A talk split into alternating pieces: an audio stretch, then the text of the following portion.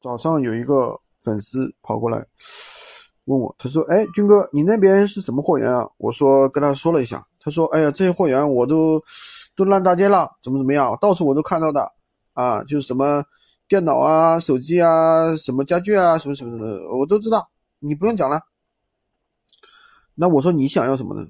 他说：“我想要别人没有的，我想要一个小众的。”其实这是一个很大的一个误区，小众货源。它就意味着什么？它的流量本身就不会大，知道吧？比如说像我们有很多人是做那种商用的，什么炉子啊什么的，其实这种货源的话很偏，一般人想不到，但是它的流量其实很小，知道吧？虽然说，比如说我们这个手机也好，呃，电脑也好，家具也好，这些确实是谁都能想到的货源，但是反过来它的流量确实很大呀。关键是你手里要有过硬的货源，对吧？你的价格要足够低，能够吸引到客户，优质的，而且要售后比较少的优质货源，而不是说我整一个什么特别偏的货源。其实特别偏的货源的话，怎么说呢？它就意味着有时候可能它的供应商很难找，它的质量有可能不稳定，对吧？有时候可能售后会比较多。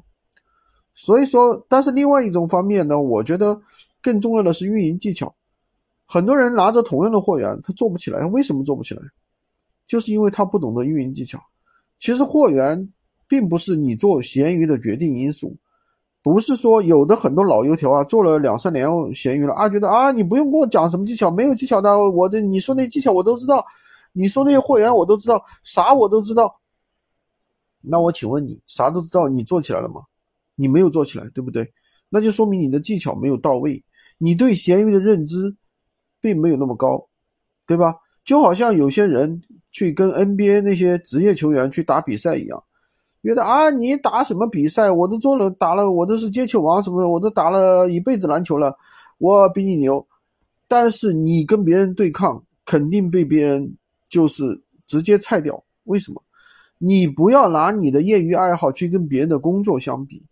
别人是把这个当饭吃、当职业的，就像我们是做职业做闲鱼的，对不对？我们职业做闲鱼的，你可能只是做个兼职，一一天花个两个小时、一个小时，对吧？我们是每天至少八个小时泡在上面，不管是卖货也好，带学员也好，看学员账号、店铺也好，账号也好，其实这都是在做闲鱼，都是在做闲鱼，有随时我们的知识都在最新的更新，对吧？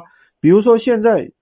两块钱可以，有的账号已经出现了两块钱可以买一千个曝光量，对吧？你知道吗？你不知道，这就是我们跟专业做闲鱼、跟带着做闲鱼的不同。今天就跟大家讲这么多，喜欢军哥的可以关注我、订阅我的专辑，当然也可以加我的微，在我头像旁边获取闲鱼快速上手笔。